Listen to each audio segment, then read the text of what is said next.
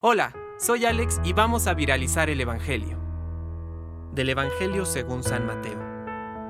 Después que se sació la multitud, Jesús obligó a los discípulos que se subieran a la barca y pasaran antes que él a la otra orilla, mientras él despedía a la multitud. Después subió a la montaña para orar a solas, y al atardecer todavía estaba allí, solo. La barca ya estaba muy lejos de la costa, sacudida por las olas, porque tenían viento en contra. A la madrugada, Jesús fue hacia ellos caminando sobre el mar. Los discípulos, al verlo caminar sobre el mar, se asustaron. Es un fantasma, dijeron.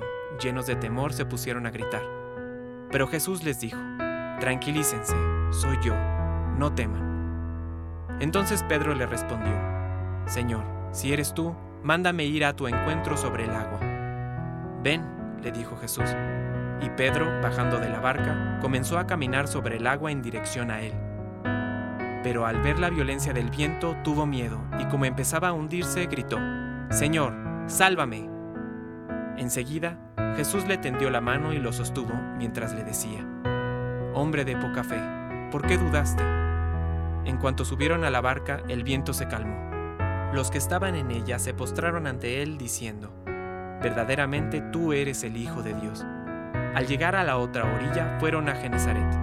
Cuando la gente del lugar lo reconoció, difundió la noticia por los alrededores y le llevaban a todos los enfermos rogándole que los dejara tocar tan solo los flecos de su manto, y todos los que lo tocaron quedaron curados.